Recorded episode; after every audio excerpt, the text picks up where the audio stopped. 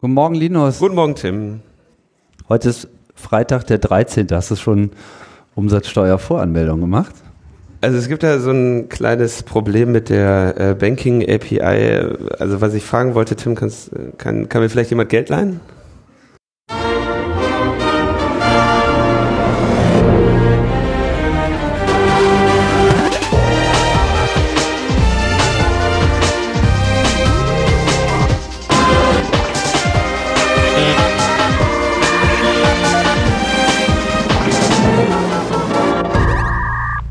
Logbuch Netzpolitik Nummer 312 vom Freitag, dem 13. Was haben wir, 13. September 2019. Ja. Und wir sind schon wieder auf der Bühne. Nur Wie noch sollte auf es der auch Bühne. anders sein, nämlich auf der Was ist, das ist Netzpolitik-Konferenz äh, in Berlin im Roten Salon und wir haben ganz viele tolle Gäste und wir sagen Hallo, schönen guten Tag.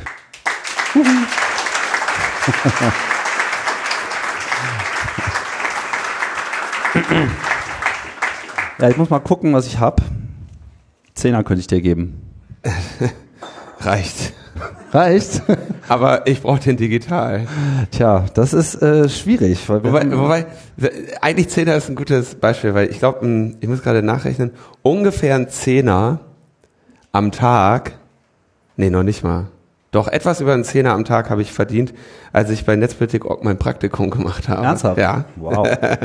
Ich habe das nämlich gestern alles nochmal recherchiert, weil Markus Reuter, auch äh, Redakteur bei Netzpolitik.org, schrieb mir gestern, ja Linus, hast du nicht, hast du nicht peinliche Bilder von früher? So, Markus und du in der Redaktion. Und äh, hatte ich.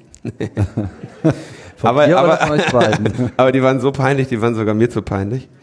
Ähm, deswegen gibt's die wahrscheinlich dann heute nicht in, in Markus Vortrag, weil gleich gibt's ja noch die, die große Abschlussgala und so und da, da werden dann noch peinliche Bilder von Markus Beckedahl und, und mir gezeigt, denn ich war ja äh, 2010 müsste das gewesen sein, Praktikant. Was ich leider nicht mehr gefunden habe, ist meine, ähm, meine Bewerbung.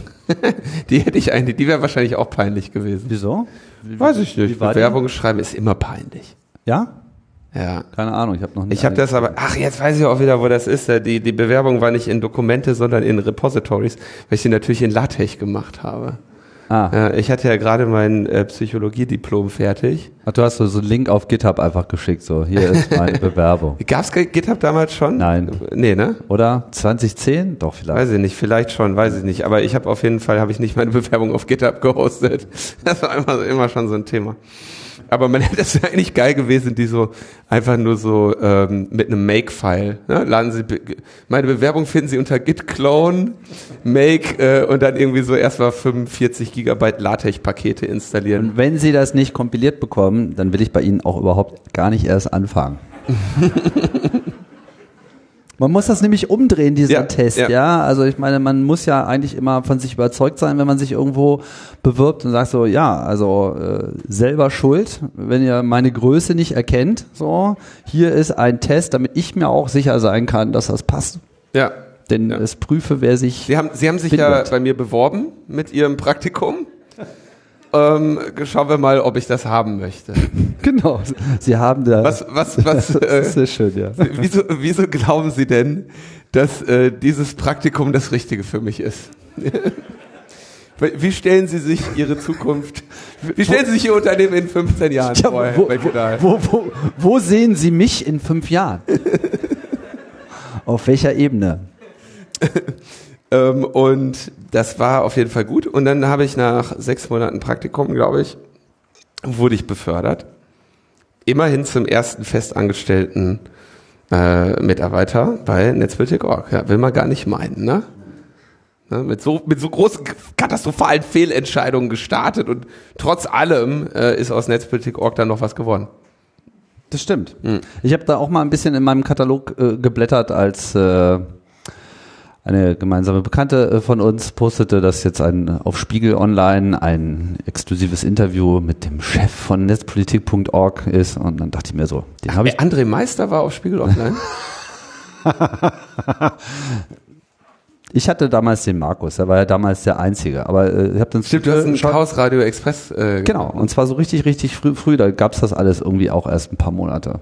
Ich habe es mir jetzt nicht nochmal angehört, muss ich zugeben, aber das war eigentlich ganz interessant. So damals so diese Sicht, so ja, ich habe da mal angefangen, so ein bisschen über Netzpolitik äh, zu bloggen, macht ja sonst keiner. Mal gucken, was äh, passiert. Und würde sagen, die Rakete hat eigentlich ganz gut gezündet. So.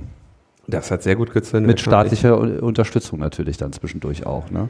Ich frage mich ja, wann wir endlich mal äh, angeklagt werden, dass wir auch mal so richtig groß rauskommen. Ja, für ein Logbuch Netzpolitik vielleicht weniger als für andere Sachen. Aber da können wir auch noch. Äh, wir gehen einfach zu geschickt vor, ja. Also ja. Wir kommen uns überhaupt nicht auf die Schliche. Nee, dabei wir, wir, wir begehen unsere Gedankenverbrechen ja im, bei Tageslicht eigentlich. Mhm. Wurde mir Weil, auch kürzlich vorgeworfen, aber das. Äh, ja, da bist du aber nicht der Einzige. Also es ist ja auch nur auch ein anderes äh, Verbrechen gerade bei Tageslicht begangen worden, nämlich ja. die Verabschiedung der Richtlinie PSD 2. Also Verabschiedung schon früher, aber jetzt die Umsetzung. War aber alles bei Tageslicht, soweit ich das sehe. Alles bei Tageslicht, wobei man echt meinen muss, die waren besoffen im Dunkeln, als die das getan haben. Payment Services Directive 2, ja, soll regeln, wie Banken untereinander äh, irgendwie standardmäßig kommunizieren und zwingt, oder nicht untereinander, sondern mit Drittanbietern, und zwingt Banken jetzt zum Open Banking, sie müssen eine API bereitstellen. Denkt man sich super, API fanden wir immer gut. Total gut. Ne? Open ist, auch, ne? Ich will also zum Beispiel auch ein Rate Limiting auf meiner Banking API haben, ne? dass man nicht zu schnell Geld ausgibt und so. Ne? Total gut. Und ähm, aber es stellt sich raus, so wirklich als Kunde kriegst du nicht unbedingt eine API, sondern ähm, das Ganze regelt eigentlich den Zugriff sogenannter Fintechs. Das sind so ähm, glorreiche Vertreter der Zunft, sie wie Sofortüberweisung. Sofortüberweisung gehört ja. Das, äh, warum, warum wurde das noch nicht verboten? Weil die die Finanzdaten von allen haben und sich niemand mehr an die Rand traut. Weil das, was sie machen, kann ja eigentlich überhaupt nicht zulässig sein. Ja, um, um sowas irgendwie abzu, ähm, also äh, Sofortüberweisung gebt ihr ja quasi eure Kontozugangsdaten, dann gucken die sich so ein bisschen drei Monate Transaktionen an und sagen, ja, hier ist noch was drauf oder nicht, gib mal eine TAN, dann füllen wir eine Überweisung für dich aus. Was äh, eigentlich verboten ist. Ja, also sowas zu tun. Also wenn ich sage, gib mal die Zugangsdaten zu eurem Konto und gib mal eine TAN, dann kriege ich Ärger. Aber Sofortüberweisung konnte das machen. Jetzt wurde irgendwie gesagt, okay, sowas ist irgendwie Mist. Äh, zeigt zumindest einen Druck, dass irgendwie Dienst, Dienstleister, Dienstanbieter äh, besseren Zugang und irgendwie einen sortierten Zugang zu Bankkonten haben sollten. Weiß man nicht genau, ob das so sinnvoll ist oder nicht. Das, aber ist, das ist ja vor allem, ne, es ist ja vor allem ein ein grandioses Scheitern eigentlich einer, einer, einer Geschichte, die, die hätte so schön werden können. Meine, äh, Davon handelt unser Podcast regelmäßig. ich weiß, Dauerthema. Als, als du dich wahrscheinlich noch mehr mit Plüschtieren rumgeschlagen hast. Jetzt wird er frech. Ja. ja, ich muss ja auch. Da hast du schon die BTX mal ein bisschen, Geld verloren, ne? so sieht's aus. Aber das war wirklich eine Verheißung. Ich bin ja eigentlich, im, muss sagen, im Nachgang, äh, die Post hat zwar viel Prügel bezogen, so generell für äh, BTX. Aber an sich war die Idee ja gar nicht so scheiße. Und vor allem das mit dem Online-Banking, das hat ja äh, mindestens genauso schnell eingeschlagen wie Porno. Und das ist ähm, eigentlich eine gute Sache gewesen. Und wir haben uns so, ein bisschen daran gewöhnt, dass man ja in irgendeiner Form programmatisch ne, so irgendwie an sein Konto rankommt. Und ich bin immer wieder schockiert, wenn ich äh, sehe, dass das in anderen Ländern ja überhaupt keinerlei Realität darstellt was auch gar nicht so gut ist, wie sich zeigt, weil jetzt denken sie sich so, naja, also wenn die anderen Länder das nicht hinkriegen, dann können wir das ja eigentlich auch mal zurückfahren. Dann dringen halt diese Zugangszahlungsdienstleister mhm. da mit ins Feld, versuchen irgendwie das abzubilden, was die Banken in ihren User-Interfaces und so weiter nicht so richtig hinbekommen haben. Also dass man zum Beispiel mal so eine Überweisung mal schnell macht oder irgendwie sowas. Und jetzt haben wir halt diese neue Direktive, die schlicht dazu führt, dass zwar APIs aufgestellt werden, ja, wo man erstmal denkt, so, ah, geil, aber diese APIs sind halt eigentlich nur für diese anderen Unternehmen und über die Kunden steht, soweit ich das verstanden habe, in dieser ganzen Direktive nichts. Und noch schlimmer, einige Banken meinen jetzt so, naja, also wenn jetzt diese ganzen Zwischenheinis äh, dazwischen kommen und irgendwie fancy Web 5.0 Webseiten aufsetzen, mit denen man dann alles irgendwie kontrollieren kann, Dann machen wir die API dann, halt dann machen wir halt, äh, das ist eh so defizitär und da arbeiten nur so Nerds und so und es ist alles viel zu teuer, dann machen wir das einfach zu. Äh, ne, wir machen nur noch diese eine API und das reicht schon und dann sitzt man dann jetzt irgendwie so als halbwegs äh, entwickelter Finanznerd und denkt sich so, ah geil, volle Kontrolle über alles und dann kommt so dieser 13. Freitag der 13. und Stopp irgendwie und man kriegt auf einmal Tarnmeldungen um die Ohren geworfen für nix und wieder nix.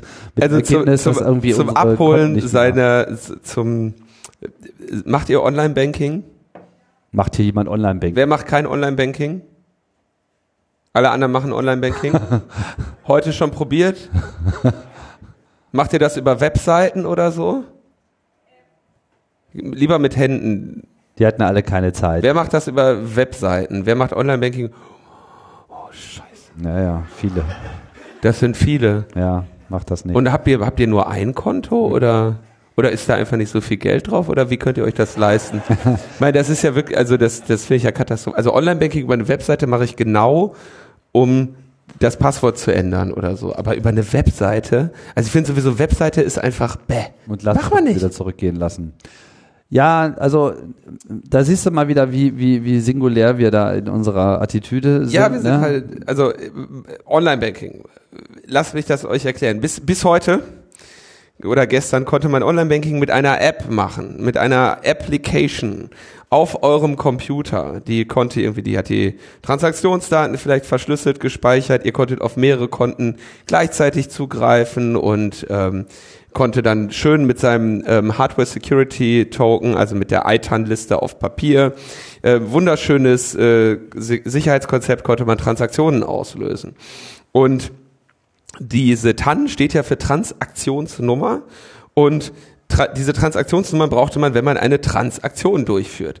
Ähm, jetzt neuerdings haben sich Banken offenbar entschieden, dass das Abholen eures äh, des, der, des Kontostandes auch eine Transaktion ist. Und wenn ich jetzt meine Online-Banking-App aufmache, in der äh, keine Ahnung vier fünf Konten sind, ähm, dann muss ich vier fünf TANs eingeben wäre in Ordnung, wenn man die App nur einmal öffnet. Ja, jetzt sagt, ist die App aber so eingestellt, dass sie alle zwei Minuten einfach die neuen Umsätze holt, ja, weil das Geld kommt und geht, wisst ihr, ne, kennt ihr. Und ähm, dann will die wieder sechs Tanz haben. So, jetzt war aber der Gag, Mit sechs verschiedenen Apps und mit sechs ähm, verschiedenen, also ja. woher kommt jetzt die TAN?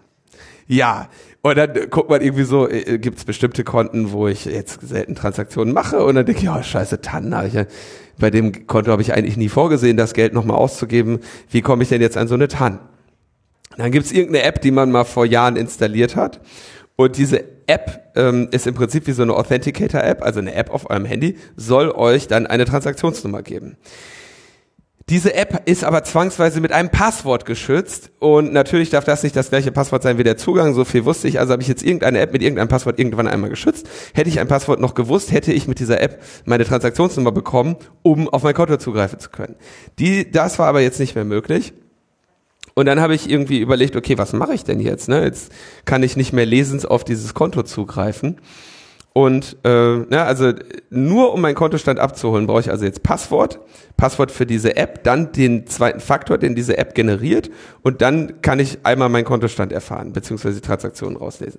Ist auf jeden Fall schon mal insofern gut, als dass man sicherstellen kann, dass irgendwelche Sofortüberweisungsspinner auf jeden Fall nicht mehr auf mein Konto zugreifen können. So viele Punkte gebe ich denen. Aber es hat jemand diese App äh, äh, entwickelt und diese gesamte äh, Kommunikation zwischen der App und der Bank und so weiter. Da habe ich gesagt, okay, ich kenne den Code nicht mehr. Ich habe den jetzt fünfmal falsch eingegeben. Ist das Geld jetzt weg oder habe ich noch eine Chance, das nochmal wiederzubekommen? Habe ich bei der Bank angerufen, sagen die, ja, lassen Sie sich doch einfach einen neuen Provisionierungscode für die App schicken. Habe ich gesagt, ist in Ordnung, machen wir. Wie kriege ich den denn? Ja, per SMS. Ich habe immer per SMS meine Tanz bekommen. Warum kriege ich die nicht einfach weiterhin? Ja, weil das unsicher ist. Ich sag, guter Mann, Sie schicken mir jetzt am Ende nicht eine Tanz, sondern alle Tanz, die ich im Leben nochmal generieren könnte über diese SMS. Ähm, was machen wir hier? Also, verstehen Sie das? Ja, ja, hat er wohl verstanden. Ich würde also jetzt eine SMS bekommen und dann. Das war die erste Bank. Ähm, wie gesagt, ich habe da mit mehr, ich habe mich auf mehrere eingelassen. Ne? Ähm, zweite Bank sagt, geben Sie bitte Ihre TAN ein, gibst die TAN ein, sagen die Error. Ja, okay. Äh, dann habe ich versucht, mich irgendwie über diese Webinterface einzuloggen. Ich wollte ja wenigstens wissen, ob ich noch Geld habe. Ich wusste ja nicht, ob ich es mir leisten kann, heute Abend noch hierher zu fahren mit der U-Bahn. Ja, und dann ähm, gucke ich da rein. Ähm, ja, dreimal Code falsch eingegeben, äh, geh weg. Ja, war ich also aus meinem Online-Banking äh, bei dieser Bank ausgeschlossen. Das ist die Bank, die ich gebraucht hätte, um meine Umsatzsteuervoranmeldung zu machen. Ähm, ja, ging also auch nicht. Dann habe ich an den Hersteller der äh, App, also meiner Online-Banking-App geschrieben und gesagt, ja, hier Pipapo Bank und so, alles irgendwie schlecht. Schreibt er mir zurück, der FinTS bzw. HBCI-Server der sowieso Bank ähm, verhält sich seit der gestrigen Umstellung nicht mehr spezifikationskonform. Die HBCI-Segmente sind vom Server wie folgt durchnummeriert. HNHBK1, HNSHK2, HIRMG3, HIRMS5, HITAN6, HNSHA7, HNHBS8. Die Programmierer bei der Sowieso Bank haben sich bei der Nummer 4 verzählt. Deswegen funktioniert es nicht. Hoffentlich verzählen sie sich wenigstens nicht beim Geld. So. Ja, mit, mit, mit der Bank hatte ich auch äh, Spaß, vor allem das Geile ist. Sehr gut, ja, die hattest du mir auch empfohlen, Tim. Ja. Genauso, genauso wie diese schöne Software, ja. So, also jetzt sitze ich hier. empfohlen mit großen Anführungsstrichen. Ja, und vor allem das Geile ist ja, dass die, die Software hatte gar keine Chance darauf zu reagieren. Die wusste sozusagen überhaupt nichts von ihrem Glück, dass jetzt irgendwie TAN kommt, weil das nicht richtig signalisiert wird. Trotzdem hat das Ding ja beim Anrufen, das dürftest du vielleicht auch gemerkt haben, einem parallel, während es vergeblich versucht hat, das Programm darauf zuzugreifen, kamen parallel die ganzen Tans per SMS. ja, man macht irgendwie dreimal Reload und fragt sich, was da irgendwie Phase ist. Irgendwann denkst du dir so, okay, dann logge ich mich dann vielleicht mal auf der Webseite ein. Neben dir das klingelt die ganze Zeit das Handy und du sagst, ich muss mich hier konzentrieren, es geht um mein ganzes Geld. und dann rufe ich mit der Hotline an und sage, ja, Sie haben sich dreimal, äh, haben Sie die TAN falsch eingegeben, da haben wir jetzt den Zugang gesperrt die muss man doch einfach wirklich mit dem feuchten Wischmob einfach links und rechts bis. Aber es geht noch weiter. Noch weiter. Ja, dann habe ich, dann habe ich also bei dieser anderen Bank, wo, wo ich per SMS den kompletten zweiten Faktor wiederherstellen konnte, was alles sinnlos macht. Also ja, per SMS können wir das nicht machen. Wir können ihnen nur den initialen Seed für alle zweiten Faktoren sonst geben, aber wir können doch nicht den zweiten Faktor per SMS abbilden, ja? Also jeder, jeder kann jetzt einfach mehr oder weniger. Oh Gott. Ganz schlimm, ja? Ganz, ganz, ganz schlimm da muss, wie ich ja schon sagte, diese TAN-App muss jetzt mit einem Passcode ge gesichert werden, was wirklich sehr ärgerlich ist, weil jetzt hatte ich diese unterschiedlichen TAN-Apps, die heißen natürlich dann auch irgendwie, wie heißen die? Secure TAN. Secure TAN, TAN to go, äh, TAN to go, ne? Wer, wer, wer, wer, wer wünscht sich nicht eine TAN to go, ne? Zum Kaffee. Und ähm, brauchst du auch für jeden Kaffee eine, weil jeder, jedes Konto abrufen ist eine Transaktion. So, dann musst du, dann hast du aber noch die normale Banking-App von der von der Bank auch noch da. Das heißt, du kannst jetzt nicht irgendwie, du sitzt an dem Handy und sagst so, okay, äh, XY Bank. Dann suchst du nach der XY Bank, dann geht aber die Banking-App auf und nicht die TAN-App, weil die TAN-App heißt irgendwie anders. Äh, äh, nächstes Level 2000 App sowieso Bank äh, Secure. So und dann ähm, Okay, jetzt hatte die eine App halt Anforderungen an einen Code und ich habe überlegt, okay, wie komme ich jetzt damit zurecht, hier überall für meinen zweiten Faktor Codes zu vergeben? Das Schöne an dem zweiten Faktor war ja, dass er eben nicht ein Passwort ist. Das ist ja die Idee des zweiten Faktors, ne? Ein Haben, ein Sein, ein Wissen oder so. Naja, also habe ich gesagt, na okay, ich vergebe jetzt hier einen PIN, versuche mir den zu merken. Ja, nächste App, sag ich, PIN, ja okay, was machen wir jetzt? Ne? Habe ich überlegt. Äh, hm, also wenn ich jetzt den gleichen nehme, dann muss ich mir nur einen merken. Wohl wissend, dass ich da jetzt wahrscheinlich so gegen das äh, verstoße, was ich die ganze Zeit versuche, anderen Leuten beizubringen, habe ich gedacht, um jetzt mal wenigstens heute meinen Kontostand zu erfahren. So ja, fängt's immer an. Um zu wissen, ob ich hier nochmal hinfahren kann. So fängt's Habe ich gesagt, an. gibt's den gleichen Pin und sagt er, äh, äh, du brauchst noch ein Sonderzeichen und Buchstaben. So, dann habe ich gesagt, okay, kein Thema, machen wir Sonderzeichen und Buchstaben. Sonderzeichen oh. in die andere App rein und oh. ich sag, ähm, ich möchte bitte meinen PIN ändern und ich will nämlich jetzt noch ein Sonderzeichen Buchstabe hinzufügen. Sagt die andere App so, nur Zahlen, mein Freund.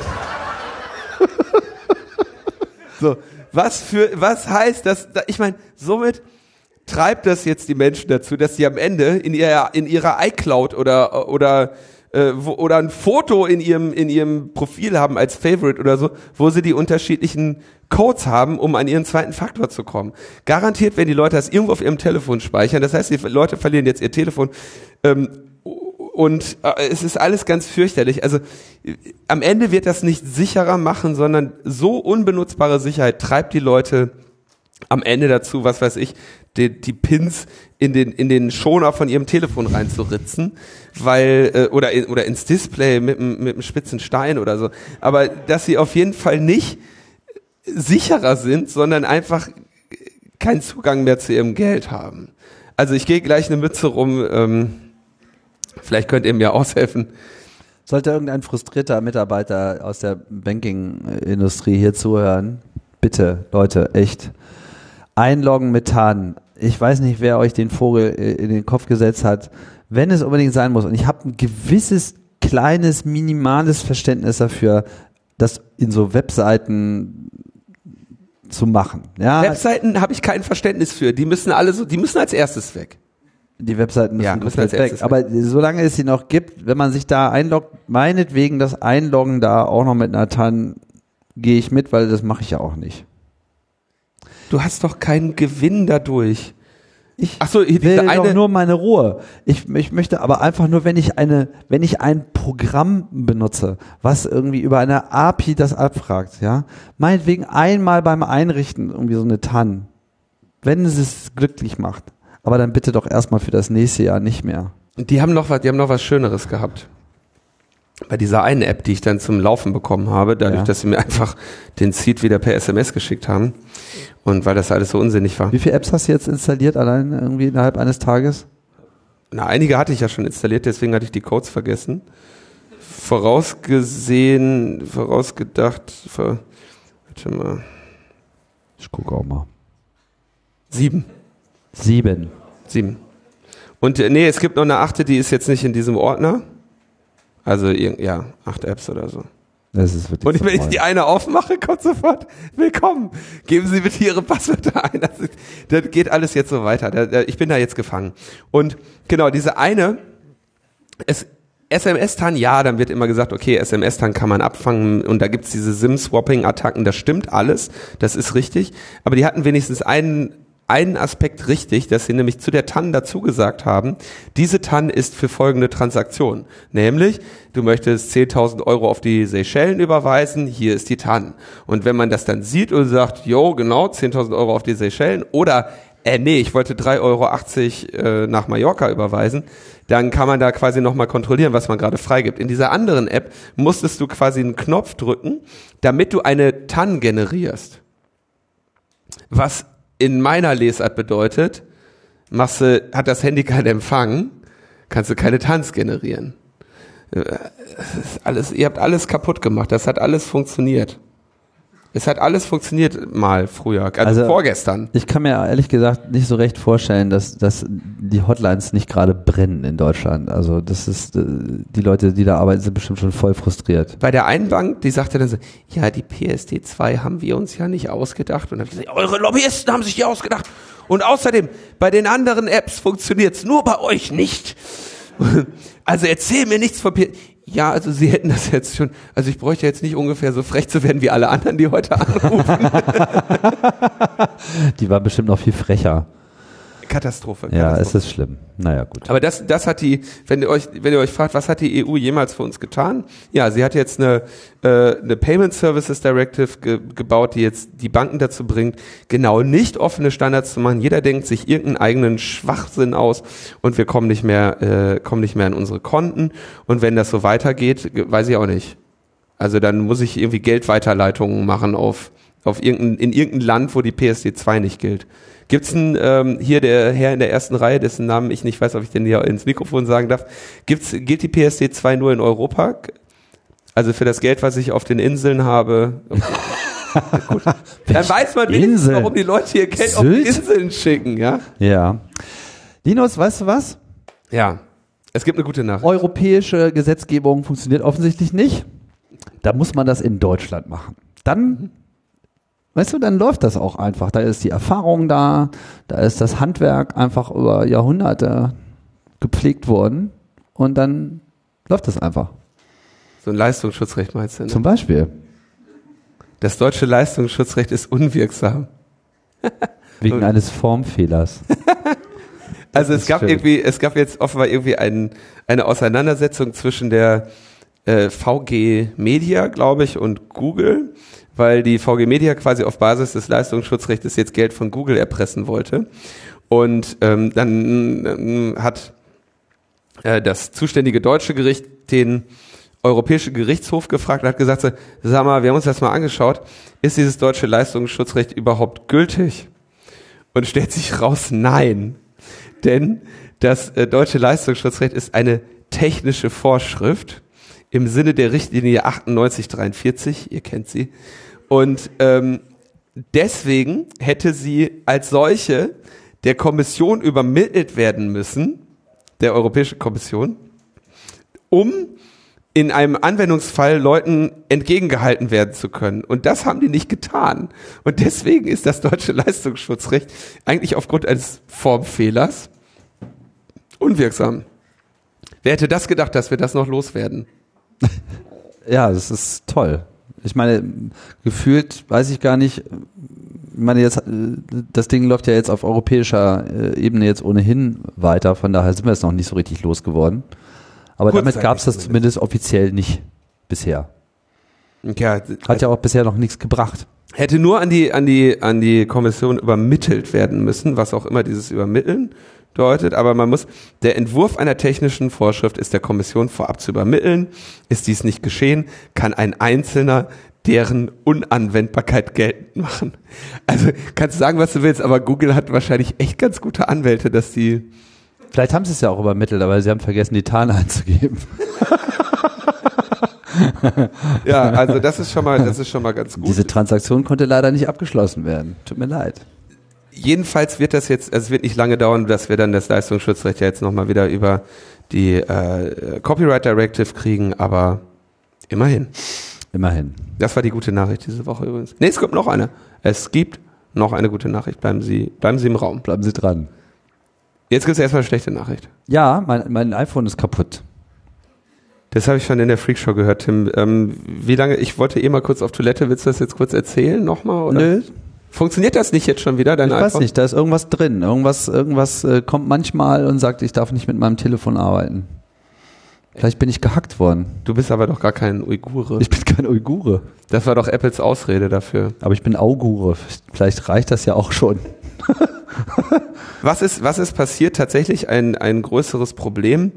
Ähm, dass äh, Forscher von Google, also von Google Project Zero, haben ähm, eine Webseite festgestellt, die sich in diesem Internet befunden hat, die ähm, tatsächlich die Eigenschaft hatte, dass man sie nur besuchen brauchte. Und allein der Besuch dieser Website hat ausgereicht, um das iPhone nachhaltig mit Schadsoftware zu infizieren. Infizieren ist hier der falsche Begriff. Also es hat eine Schadsoftware zum Laufen gebracht, die dann weiter lief und euer Telefon ausspioniert hat, bis zu dem Zeitpunkt, wo man es neu gestartet hat. Also es war keine Infektion. Infektion hätte bedeutet, die Schadsoftware hat irgendwie Persistenz und bei einem Neustart des Telefones funktioniert sie weiter. Das war nicht der Fall. Aber äh, so Remote Code Execution mit einem Besuch einer Website ähm, so viel schlimmer geht's eigentlich nicht. Das wäre jetzt das Einzige, was noch schlimmer gewesen wäre, wäre, ihr hättet noch nicht mal meine Website besuchen müssen. Sowas hat man selten. Und das war ähm, ja schon relativ dramatisch eigentlich. So, ich fühlte mich bedroht. Du fühlst dich bedroht, ja, ich äh, dachte mir auch so, äh, wenn da wirklich jetzt äh, tatsächlich zwei Jahre lang irgendwas im Netz äh, rumgammelt, was in der Lage wäre, äh, massenhaft äh, iPhones abzuschnorcheln und man kriegt das nicht mit, das ist schon ein ziemlich dicker Fall. Allerdings hat Apple das auch ähm, hat sich dann ein paar Tage später geäußert und meint, war alles gar nicht so schlimm, weil sind ja nur die Uiguren, die da angegriffen ja. wurden. Sehr schön, äh, schönes Detail in dieser Meldung ist, dass das Wort China dort nicht fällt. Ja. Also sie, sie haben das sehr schön, äh, also sehr, sehr wenig elegant zum Ausdruck gebracht. als allererstes war diese fortgeschrittene Sophisticated Attack sehr eng fokussiert und nicht äh, einfach breit in, in alle Richtungen, äh, wie Google es beschrieben hat. Also es war eine Website, wer sie besucht hat, wurde gehackt, ja. Äh, das halte ich für eine relativ breite Fokussierung des Angriffsstrahles. Aber Apple sagt, naja, der Angriff richtete sich ja nur, äh, äh der Angriff fand nur über weniger als ein Dutzend Webseiten statt, die sich allesamt ähm, Inhalte für die Uiguren bereitgestellt haben. Also mit anderen Worten, es bestand keine Gefahr für die Bevölkerung, nur für Uiguren. Ähm, außerdem, dann kommt noch der, der Standardsatz, außerdem, regardless of the scale of the attack, also äh, unabhängig davon, wie groß dieser Angriff jetzt wirklich war, nehmen wir die Sicherheit unserer Nutzer, ähm, aller Nutzer extrem ernst. Ja, das war nicht unbedingt die beste Reaktion von Apple da. Also das war. Wieso äh, was hätten sie deiner Meinung nach sagen sollen? Zu sagen so, ey, das ist, sie hätten einfach sagen sollen, wir haben Schwachstellen gehabt, die wurden über Jahre ausgenutzt, hier in einem gezielten Angriff von einem Staat gegen eine Minderheit und äh, das geht ja mal gar nicht. Dann hätten sie ja vielleicht China sagen müssen. Wussten sie ja. Kann man sagen, ja, kann man auch schreiben. Ja, das weiß ja, wie schwierig das ist für so Unternehmen, die in China ihr ganzen Scheiß produzieren lassen. Ja, also mit, mit anderen Worten, der Satz, es ging nur um Uiguren, den haben die eher geschrieben, damit die Chinesen sich nicht aufregen, oder was? Nee, das muss ich sagen, finde ich eine interessante Formulierung.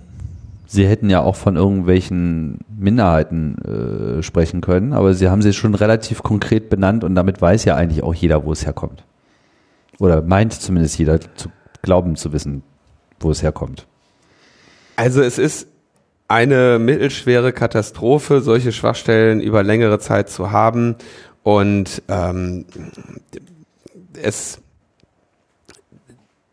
ändert jetzt für die Sicherheit der Plattform nichts, dass sie bis offenbar der, der einzige bisher bekannte Fall, wo sie ausgenutzt wurden, halt dann ausgerechnet eine staatlich verfolgte Minderheit betrifft. Das nee, ist jetzt nee. nichts, was du als Hersteller dieser Geräte irgendwie als beschwichtigendes Argument anbringen kannst. Nee, stimmt schon. So, ja, war eine Schwachstelle, ja, wurde über Jahre ausgenutzt, aber ey, nur durch, nur zur staatlichen Verfolgung von Minderheiten. Ja, so. sonst nichts. So, also, sonst nichts. Also ähm, wir als äh, weiße ähm, Privilegierte brauchen uns da keine Sorgen zu machen. Nee, komm, das ist, das geht so nicht. Also sollte sich aber jemand äh, unter, in unserer Hörerschaft als Uigure fühlen, ja, also rein solidarisch, Immerhin sind die Schwachstellen seit Februar behoben. Ist doch auch sehr beruhigend. Das ist, äh, das ist beruhigend. Wir können hoffen, dass Apple sich da irgendwie ein bisschen mehr äh, Mühe gibt. Ähm, inzwischen wird übrigens berichtet aus äh, gut informierten Kreisen, dass in das Exploits gegen Android inzwischen teurer gehandelt werden als Exploits gegen iOS. Und das ist ähm, ein äh, ebenfalls beunruhigendes Zeichen, weil die Idee ja schon ist, dass quasi der, der Preis eines Exploits, wenn man sagt, okay, für bestimmte Exploits wird sehr viel Geld geboten, dann würde man nach marktwirtschaftlichen Regeln davon ausgehen, dass ein solcher Exploit schwer herzustellen ist, hohen Aufwand erfordert, mit anderen Worten, die Plattform relativ sicher ist. Ja, also wenn ich weiß, okay, ich habe ein Telefon in der Tasche, der Exploit dafür wird für eine Million gehandelt, dann weiß ich, dass im Zweifelsfall nur Menschen, die eine Million Euro ausgeben, mich als Ziel haben äh, oder mich als Ziel haben können. Wenn ich weiß, äh, der Exploit für mein Gerät kostet 25 Euro, ähm, ist das für mich eine beunruhigende Situation, außer jetzt, wo eh keiner auf sein Konto zugreifen kann, wegen der PSD 2. Ja, aber ähm, ich habe zum Beispiel noch 25 Euro in der Tasche. Wer also ne? Und Inzwischen scheint es jetzt so zu sein, dass bestimmte Exploit-Händler sagen, sie zahlen inzwischen für Android mehr als für iOS und das, ähm, das ist noch nie so gewesen. Da muss Apple sich mehr anstrengen wieder. Könnte das, das nicht auch bedeuten, dass die irgendwie Exploits selber alleine nur, weil sie in Kombination mit vielen anderen benutzt werden müssen, deswegen weniger wert sind? Also gibt es noch andere Faktoren, die auf diesen Preis einen Einfluss haben? Äh, also es werden sowieso immer Exploit-Ketten verkauft. Ne? Gerade so ein Gerät kriegst du selten mit einem Exploit auf. Du brauchst halt Kombinationen aus verschiedenen Exploits, um wirklich so ein Telefon mal durchgehend zu äh, aufzumachen, weil es geht ja los mit, wenn das jetzt über eine Webseite geht, dann brauchst du erstmal eine Schwachstelle in dem Browser, was weiß ich, Safari. Meistens findet man die dann irgendwie in dem PDF-Renderer oder so. Und dann hast du irgendwie, dann bist du aber erstmal noch in der Sandbox des Safari. Der läuft ja in einer Sandbox auf dem iPhone. Dann musst du irgendwie aus dieser Sandbox ausbrechen und dann musst du irgendwie noch das Code-Signing umgehen. Und das heißt, du brauchst sowieso schon mal drei ganz elegante Möglichkeiten, um dann irgendwie auf diesem Gerät zu laufen. Dann brauchst du eigentlich noch Root Level Access, wenn du dann wirklich anfangen willst, andere in andere Geräte, in andere Applikationen und Sandboxes einzugreifen. Also es sind eh schon immer nicht nur eine Schwachstelle und ein Exploit. Aber das könnte theoretisch bedeuten, ich, ich als iPhone-Benutzer hoffe natürlich nicht, dass es so ist, aber es könnte theoretisch bedeuten, dass Apple jetzt zehn Jahre Security by Obscurity ihnen geholfen haben, die Exploitpreise hochzutreiben, jetzt aber inzwischen Android durch Open Source so weit abgehangen ist, dass äh, jetzt auf einmal und obwohl Android eben dieses können viele dann doch wieder kaputt machen und so weiter offene Betriebssystem war, was ja so dass das das neue Windows eigentlich ist, was die Sicherheit angeht, das neue alte Windows, könnte es jetzt sein, dass äh, hier Open Source doch nochmal auf lange Sicht dann auf einmal doch gewinnt. Die Exploit-Preise äh, deuten das zumindest gerade an. Tim bleibt skeptisch. Jetzt, naja, aber das ist jetzt erstmal eine, eine, eine pure Vermutung. Oder? Im Moment also gibt es auf jeden Fall für Android-Exploits mehr Kohle als für iOS-Exploits. Okay. Ich glaube nicht, dass das lange so bleibt, weil ähm, einfach bei Apple quasi sehr viel Hardware-Security direkt mit in das Betriebssystem eingewoben werden kann und es deswegen und dass die ganzen Android-Geräte immer noch mal Fallbacks haben müssen für irgendwelche äh, Grabbelkistentelefone und so. Aber im Moment ist das jetzt mal der Stand. Was deine These ein bisschen unterstützt, ist natürlich, dass Apple auch seine Bug-Bounty-Programme äh, extrem angehoben hat. Also sie hauen jetzt dermaßen viel mehr Geld als vorher raus für Sachen, die gefunden werden, damit wobei damit reagieren sie ja eigentlich auf gestiegene Preise. Also dreht sich das jetzt wieder ein bisschen im Kreis. Also ich meine, sie müssen halt mehr bieten, damit äh, die Bugs bei ihnen abgeliefert werden und nicht bei irgendwelchen anderen Bösewichtern. Das wäre ja eigentlich ein Zeichen dafür, dass die Preise wieder steigen, oder? Also mich interessiert eigentlich nur der relative Preis. Wenn sich das jetzt dauerhaft, so, wenn das dauerhaft so bleibt, dass äh, bei Android mehr, mehr gezahlt wird, dann hole ich mir ein Android-Telefon. Da kommen dann meine TAN-Apps drauf. Ach ja, es ist gar nicht so einfach im Internet alles richtig zu machen. Unsere Freunde von der AfD haben da ja auch so äh, ihre Probleme, nachdem sie wieder ein neues, äh, eine tolle Idee hatten. Das ist ja jetzt schon ein bisschen her, ne? Und ja, die machen das in unterschiedlichen Bundesländern, glaube ich. Also das ist die Freunde von der AfD. Genau, also worum geht's? Sie wollen halt äh, sozusagen unsere unsere Schulen von politischer Schlagseite befreien, ja, ganz uneigennützig auch. Wie ihr ja wisst, wird in den Schulen werden ja die Schülerinnen und Schüler äh, zu Bolschewiki indoktriniert, ja. Das ist ja ganz schlimm linksgrün versifft, was wir da an Lehrerpack haben ja, was die den Leuten da einreden. Ja, die demonstrieren fürs Klima. Wo kommen wir denn da hin? Ja, ganz schlimme. Was hat der Gauland nochmal gesagt? Das Programm der Grünen? Irgendwie Flüchtlinge aufnehmen, Klimawandel. Leuten helfen. Leuten helfen, Flüchtlinge aufnehmen und Klima retten. Das können, das, das kann er nicht unterstützen. Das, das geht ja überhaupt nicht. Wo kommen wir denn da hin? am Ende noch nett sein. Und um da endlich mal was zu tun, ja, dass diese bolschewistische Verschwörung, in dessen Klammergriff sich hier die Bundesrepublik Deutschland befindet, ähm, Genau, und da sind sie dann vorangeschritten und haben ein schönes Portal aufgesetzt, so ein Verpetzer-Portal äh, mit dem euphemistischen Namen Neutrale Schule.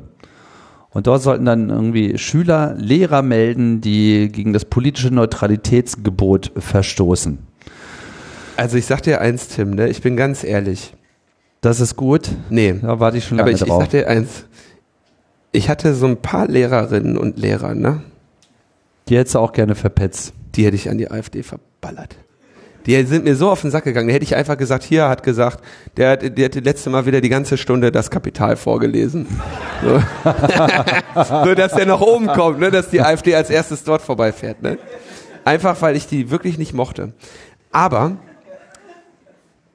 wir haben das, glaube ich, auch schon mal im Logbuch behandelt. Ein solches Portal ist natürlich der absolute, absolute Irrsinn, absoluter Wahnsinn. Und ähm, zum Glück wurde das jetzt wenigstens in Mecklenburg-Vorpommern vom äh, Daten, vom Landesbeauftragten für den Datenschutz äh, verboten unter Zwangsgeld.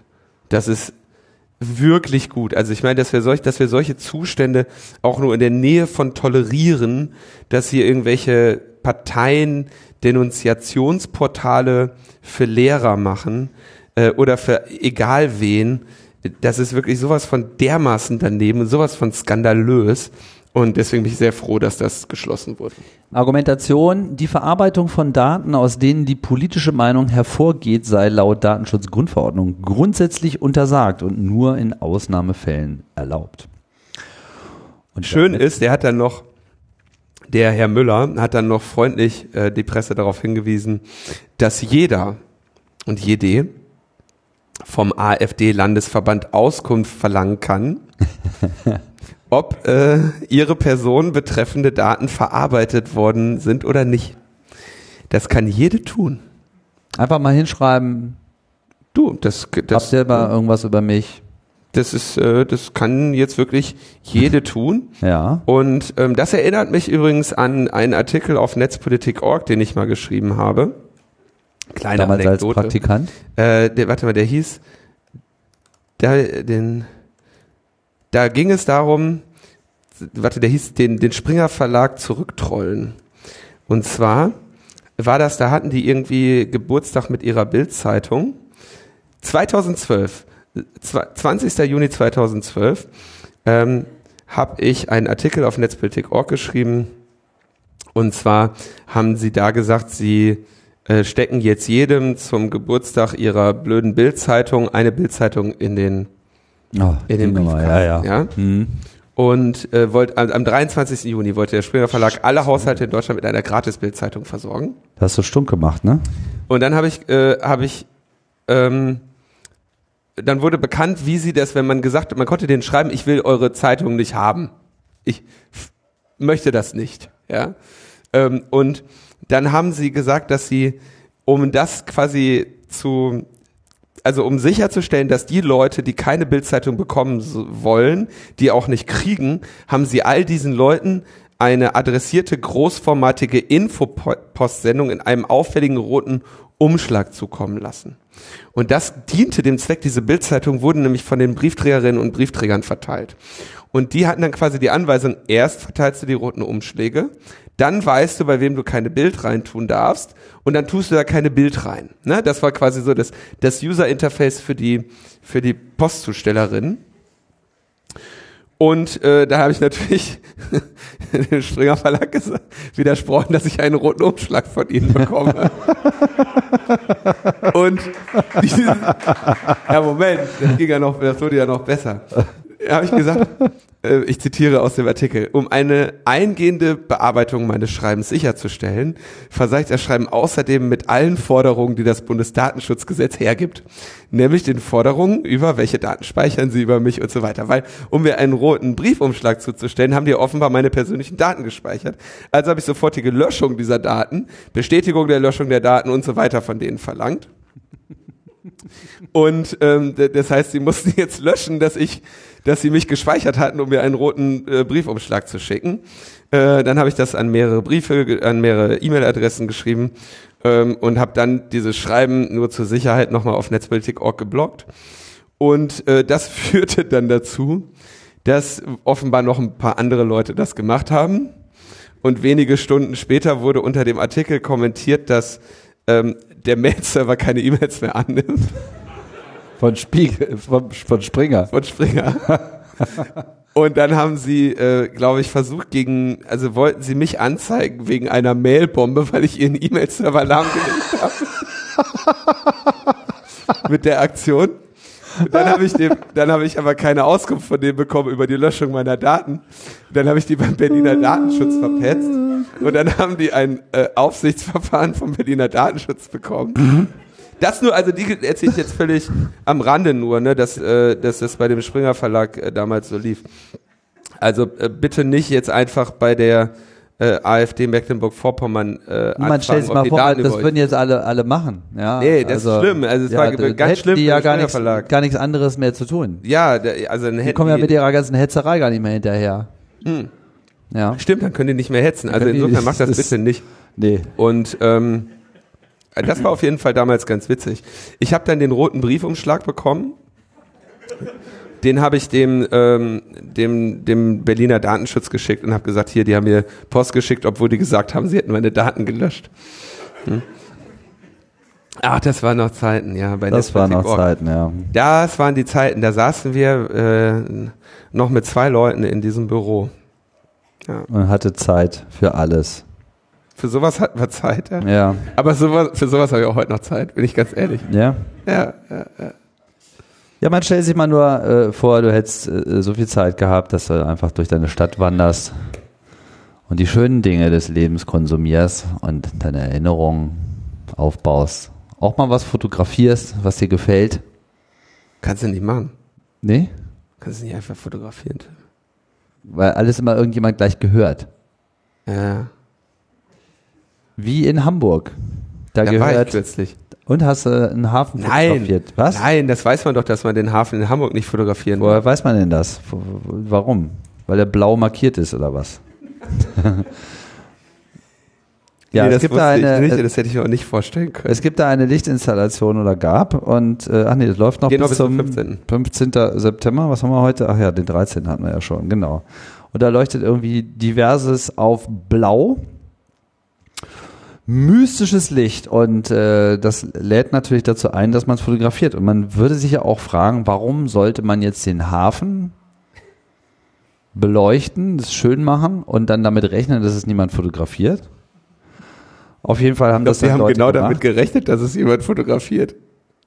Ja, Weil sie haben ja auch sofort die vermuten. Abmahnungen verschickt, wenn man es auf Instagram gepostet hat. Ja, das ist echt geil. Also irgendjemand hat das auf Instagram veröffentlicht, das überrascht natürlich jetzt herzlich äh, wenig und dann wurde das eben gleich wegen Urheberrecht an diesem Bild äh, abgemahnt. Ich meine, wir hatten äh, vor, wann war das? Das war 1997, gab es ja in Berlin diese schöne Installation des äh, verhüllten Reichstages. Ich weiß nicht, ob du das auch selber gesehen hast damals. Äh, habe ich auf Bildern gesehen. Auf ich Bildern? fand das doof. Du fandest es doof. Ja. Ich fand es hervorragend. Ich fand es eine der äh, schönsten Aktionen überhaupt. Also ich bin ein ganz großer Freund davon, überhaupt generell von dem, was Christo so macht. Aber ich fand insbesondere diese, diese äh, Reichstagsaktion total irre. Einfach, wenn man davor saß, hatte, hatte das wirklich eine verstrahlte Erhabenheit. Das muss man erstmal hinkriegen.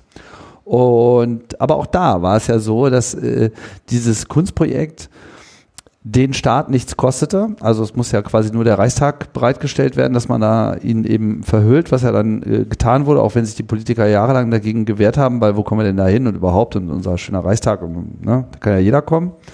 Wo er dann aber äh, Gott sei Dank alles überstimmt. Trotz alledem war natürlich dann auch das Problem, dass es natürlich dann auch wiederum von Leuten fotografiert wurden und die Auflage war natürlich, dass über das Urheberrecht abgesichert die ganzen Fotos davon, dass der Verkauf davon natürlich Christo zugutekommen sollte, einfach um diese Kosten auch wieder zu stemmen und generell natürlich ähm, den ähm, ja, Einnahmen zu generieren, Das äh, heißt, um die, zu die überleben. ne? Kamen nicht dem deutschen Volke zugute. Nö. Weil das ja oben dran steht. Aber deswegen war das ja auch verhüllt. ne? Ach so. Dem deutschen Volk, ja. Ja. Gut, das Ja, aber der, der Hamburger Hafen ist nicht der Reichstag. na, der Hamburger Hafen, wenn er beleuchtet Und der ist, wurde auch nicht verhüllt, der wurde blau beleuchtet. Ja, Das ist, ein aber jetzt, Licht, ist aber blau. jetzt rein technisch nichts anderes. Nur natürlich das Posten auf Instagram ist jetzt nicht unbedingt dasselbe wie das äh, Verkaufen von Fotodrucken. So kann man natürlich lange darüber diskutieren, was äh, ist, wenn die Influencer kommen und so. Ähm, ist auf jeden Fall schwierig und wir haben da einfach auch ein Problem, hatten wir ja sowieso schon mit dieser Panoramafreiheit, was darfst du fotografieren, weil wir haben ja auch das Problem, dass ja im Prinzip jedes Gebäude auch urheberrechtlich geschützt ist und äh, das Fotografieren davon äh, schwierig ist. Ich meine, ich hatte ja mal einen ähnlichen Fall, als wir, wir haben ja dieses Blinklights gemacht und da war ja im Prinzip genau das Gleiche. Wir haben ja auch irgendwie öffentliches Gut beleuchtet und dann konnte das jeder fotografieren. Man stellt sich das mal vor. Also wir haben natürlich dann keinen verklagt und verfolgt, so, aber schon generell so eine, so eine Debatte und manchmal kann ich die Zwänge von Künstlern auch verstehen. Also hier gab es noch, noch ein weiteres Problem, was man äh, erwähnen muss. Und zwar behalten sich ähm, Facebook und Instagram bestimmte Rechte vor, wenn ihr Bilder dort hochladet. Also in dem Moment gehören die denen teilweise. Sie haben Teile der Verwertungsrechte. Und das ist dann wiederum eine kommerzielle Nutzung durch Facebook, Instagram. Und deswegen hat er gesagt, so haben halt die Künstler dann gesagt, so, ey, Moment, kommerzielle Nutzung ist aber ausgeschlossen. Und wer das aber, wenn, wenn jemand kommerziell das irgendwie nutzt, dann muss er das immer noch bei uns lizenzieren. Das war so ein bisschen der Konfliktfall für die auch. Aber ich frage mich ernsthaft, wenn du eine Kunstaktion machst, ne? Und dann sagst du irgendwie der Presse, naja, ihr seid aber kommerziell im Zweifelsfall und ihr dürft meine, meine Aktion hier nicht fotografieren, da musst du dich halt auch nicht wundern, wenn du nicht auf Instagram bist mit deiner Aktion. Nee, wundern muss man sich da nicht. Auf der anderen Seite sind natürlich diese ganzen einschränkenden äh, Rechtsvorschriften, zu denen man äh, sich, auf die man sich dann einlässt, wenn man an solchen Plattformen teilnimmt, auch problematisch, ne? weil die halt einfach bei Default sagen, so ja, hier, alles unseres ein bisschen, ne? also wir dürfen hier zumindest, ich meine, im Wesentlichen sind ja diese Rechtsformulierungen, wenn man es mal positiv äh, beleuchten möchte, die versuchen sich quasi aus aus Hessel rauszuhalten. Ne? Im Wesentlichen ist dieses ganze, ihr gebt uns die Rechte, dass wir das so und so so benutzen können, ist ja äh, für sie eine Absicherung, dass sie dafür wiederum nicht verklagt werden. Jetzt trifft es natürlich die Nutzer, die dann darauf eingewilligt haben. Deswegen ist ein schwieriges Feld. Da müssen wir irgendwann mal mit Julia äh, Reda nochmal drüber diskutieren, glaube ich. Der hat da bestimmt eine tolle Meinung zu. Ja. Wie. Panoramafreiheit. Alles Panoramafreiheit. frei. Alles frei. So, dann sind wir beim nächsten Thema. Ich habe ein Buchkapitel geschrieben. Uh. Will man gar nicht meinen. Uh. Da wundert man sich, wo ich noch Zeit zu habe. Wie dick? Ne? Habe ich mich auch gewundert. Wie lang? Wie groß? Wie viele Seiten? Weiß ich nicht. Ähm, Viele, wenige, Wenige, zu wenige. zu wenige. Wie das immer so ist. du Ne? durftest wie, nicht wie mehr oder du sagte Mark konntest Twain, nicht mehr. Ähm, äh, bitte entschuldigen Sie, dass ich so einen langen Text geschrieben habe. Ich hatte keine Zeit, mich kurz zu fassen. Äh, das gleiche Problem hatte ich mit dem Kapitel. Ich hatte keine Zeit, mich kurz zu fassen. Aber ich habe ein, ähm, das Buch heißt äh, Wann, wenn nicht wir? Mit einem Sternchen, einem Wir. Und das ist der, der Rat, Revolutionsratgeber von Extinction Rebellion. Und Extinction Rebellion ist eine britische Bewegung, die sich zum Ziel gesetzt hat, äh, mit Methoden des zivilen Ungehorsams gegen äh, den Klimawandel vorzugehen und die Politik zum Handeln zu zwingen. Und dem gilt natürlich meine Sympathie.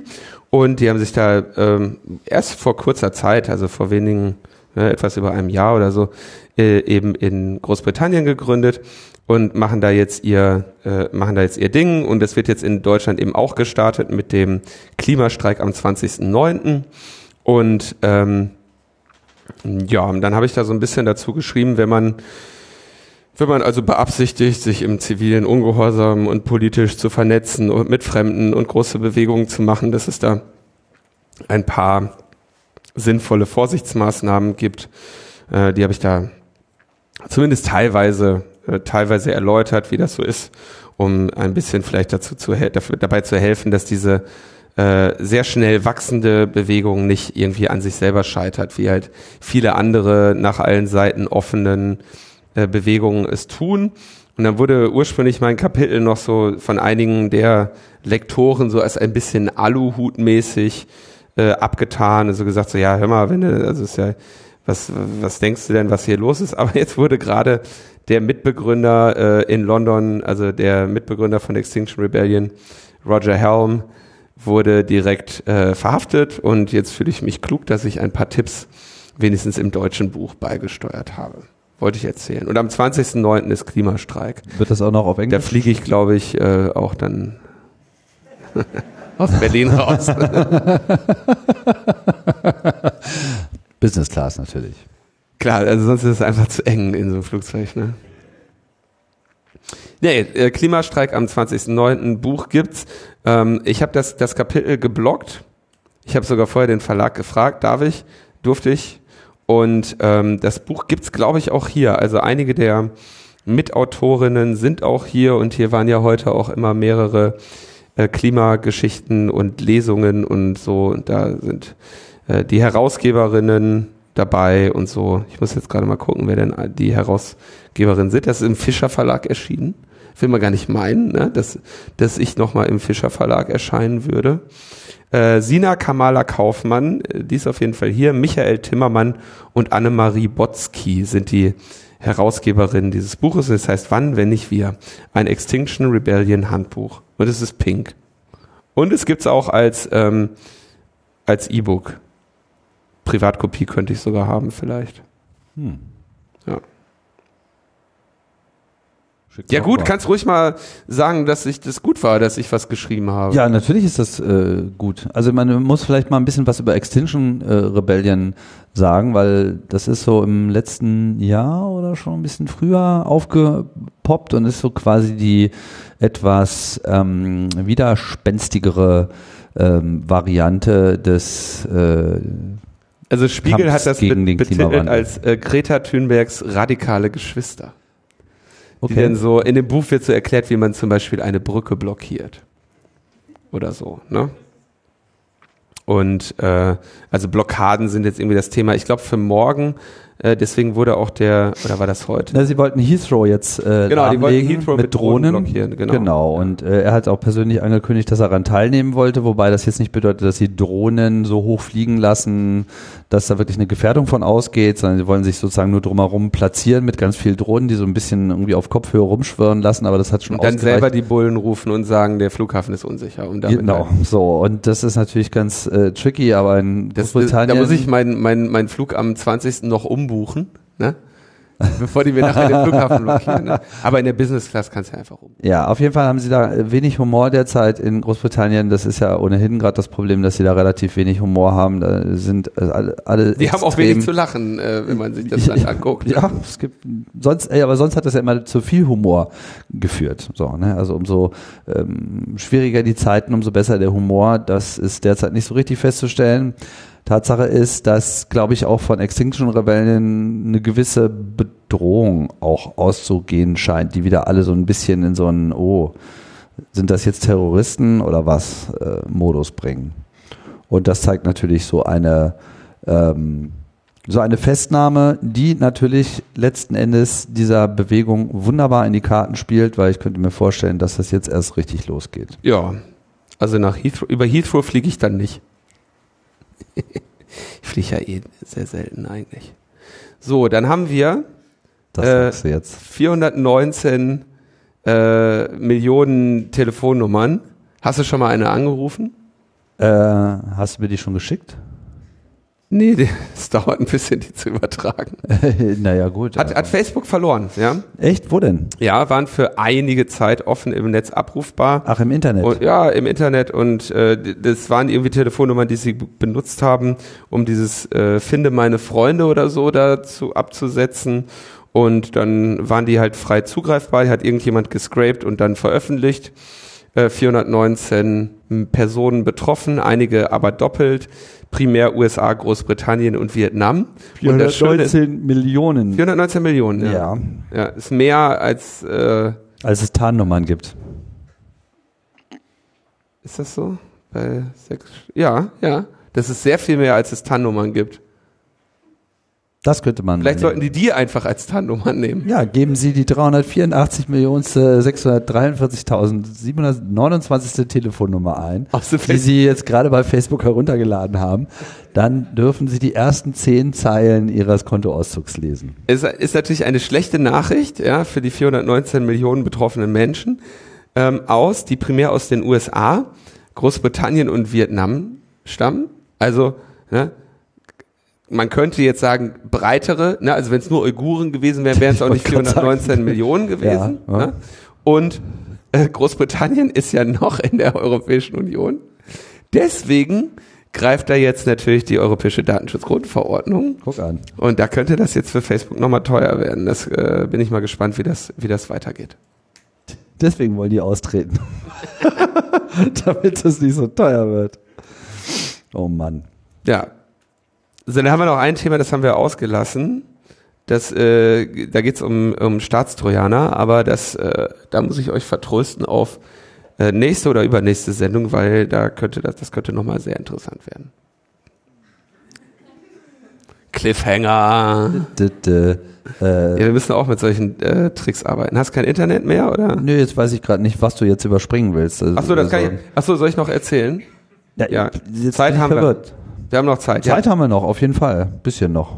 Also ich habe ein, ich hab einen Vortrag gehalten, ähm, und zwar bei der äh, Schwarzkopf Stiftung ähm, über äh, das Internet und die Demokratie. Sind das die mit dem Shampoo? Das wurde ich schon mal gefragt, ich weiß es nicht. Die, die heißen Junges Europa, aber wahrscheinlich schon. Ich guck mal ganz kurz. Das ist ja auch eine Form von Schleichwerbung. Mach weiter. Ist nicht so wichtig. Komm. Komm ja, komm, ich komm, guck, komm, komm, ich guck ja jetzt, wenn du mich was fragst. Ja, ja, Bei uns bleibt keine Frage sonst, unbeantwortet. Ja, ja. Sonst ignorierst du meine Fragen immer. Aber so ein Quatsch, darauf gehst du die einfach ein. nur nachher. Ja. Also die gibt es, das ist eine Stiftung und die äh, haben sich irgendwie äh, verwalten ihr äh, von Heinz Schwarzkopf. 1971 im Gedenken an Heinz Schwarzkopf, dem Sohn des Haarkosmetik-Industriellen. Ja? Guck an. Haarkosmetik-Industrieller. Hallo, was machst du denn so? Das ist Äh, ich bin, äh, ich bin Bereich der Haarkosmetik Sekretär. unterwegs. Naja, ich bin Haarkosmetik-Industrieller. Ja, ich meine, wer kann das schon von sich behaupten? Nicht so viele. Ähm, jedenfalls, genau, bei dieser Stiftung, die äh, sich irgendwie für Europa und äh, Demokratie und so weiter interessieren, da habe ich für Schülerinnen und Schüler einen Vortrag gehalten äh, mit dem Titel Das Internet und seine Auswirkungen auf die Demokratie. Das war sehr interessant, weil ähm, also der mein Vortrag ohnehin klar, aber die ähm, die die an, nachfolgende Diskussionen waren waren sehr interessant und ich habe eine Aufzeichnung davon online gestellt und Einschließlich der Diskussion. ja einschließlich der Wie Diskussion. alt waren die Schüler? Äh, die Schüler waren, ich würde sagen, mal, also die waren größtenteils unter 18. Aber ich sag mal, von, von denen kamen auch Wie die meisten Schüler. kamen auch die von mir gewürdigten äh, Diskussionsbeiträge. Es gab zwei Diskussionsbeiträge ähm, von Leuten, die erwachsen waren. Die waren auch interessant. Mehr sag ich das. Das ist ein Cliffhanger auf jeden Es war, Fall. es war sehr, es war sehr interessant und äh, ich fand das ganz gut. Ich glaube, ich halte jetzt öfter wieder Vorträge vor Schülerinnen und Schülern. Okay. Aufkleber gibt's, haben wir hier noch stehen. Wo sind die Aufkleber? Im Beutelchen. Die hole ich dann gleich raus, wenn Der Tim verteilt gleich sind. Aufkleber. Ja, viele haben wir nicht mehr. Die meisten sind schon äh, auf dem Camp weggegangen. Hier dürft ihr die, glaube ich, nicht ankleben, weil das ist alles hier. Ganz äh, schlechte Idee. Immer ja. nur auf den Laptop draufkleben. Immer nur auf den Laptop und auch bitte diese ein Herz für SUVs Aufkleber, ne? Ähm, nicht auf SUVs kleben. Ne? Dürft ihr nicht machen. Nee, das ist äh, eine ganz schlechte Idee. So, dann äh, sind wir soweit, oder? Machen wir das. Machst du die Terminmusik? Ja, ich mache die Terminmusik. Soll ich? Ja, mach. Okay, gut, mache ich.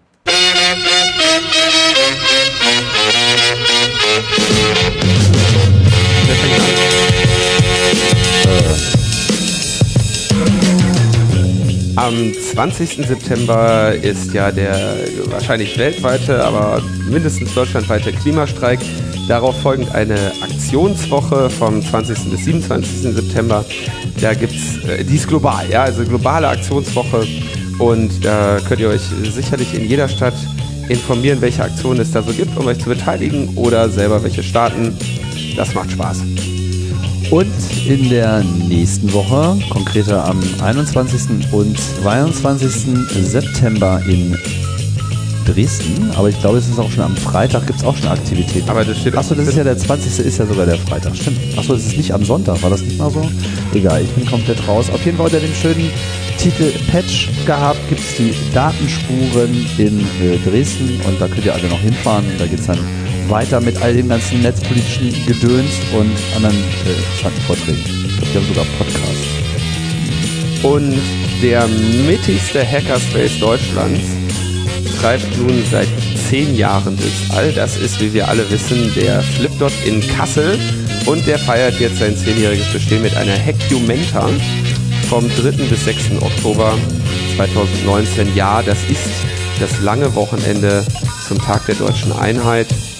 Und da gibt es Vorträge, Workshops, Bastel- und Hack-Sessions. Und das äh, wird auf jeden Fall Chaos in Kassel. Hecumenta ist schön. Hecumenta. Jetzt, steigt man dann in Kassel Wilhelmshöhe aus? Das muss man immer, weil. Eine, eine, auch ein architektonisches Gedicht dieser, ein architektonisches Gedicht dieser Bahnhof. Sieht aus wie ein Flughafen. Naja, das ist ja auch so das, was. Ja, das Feng Shui von der A40 in Essen. Ja, der Bahnhof am Frankfurter Flughafen sieht auch aus wie ein Flughafen. Da ist aber wenigstens einer. Stimmt. Damit wären wir beim, beim Dank angekommen und ich danke an dieser Stelle einfach mal, wie ihr wisst, habe ich ja keinen Zugang zu meinem Vermögen. Vermögen. Abgeschnitten. Ja, wahrscheinlich sagt die Bank sich außer immer, Herr Neumann, für 3,80 Euro, wissen Sie, was hier die Minute kostet, wenn Sie mir telefonieren. Ähm, ich danke deshalb heute einfach mal nur ähm, dem Markus Beckedahl dafür, dass er vor 15 Jahren die Idee hatte, ähm, anzufangen zu bloggen, das Ding jetzt irgendwie hochgezogen hat auf eine der bedeutendsten unabhängigen Medienplattformen Deutschlands.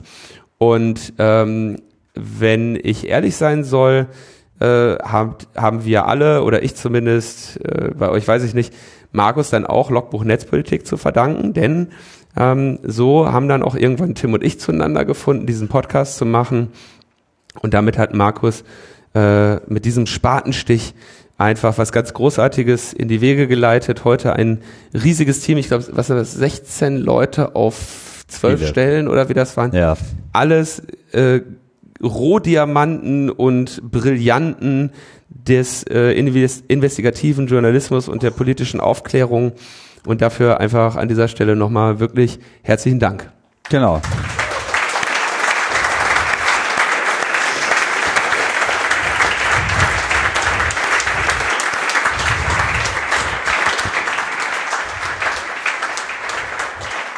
So, und uns bleibt uns dann auch äh, eigentlich nur noch zu danken fürs Kommen und fürs Zuhören. Hier bei äh, Logbuch Netzpolitik Live haben wir gerne gemacht. Und ähm, überhaupt so äh, wissen wir euch immer in unserem äh, Rücken und das macht auch eine ganze Menge äh, Rückenwind. Es macht immer noch Spaß und äh, ich hoffe, ihr bleibt auch dabei. Wir bleiben auf jeden Fall noch dabei. Für heute war es das jetzt erstmal. Also vielen Dank fürs Kommen. Tschüss, bis bald. Ciao.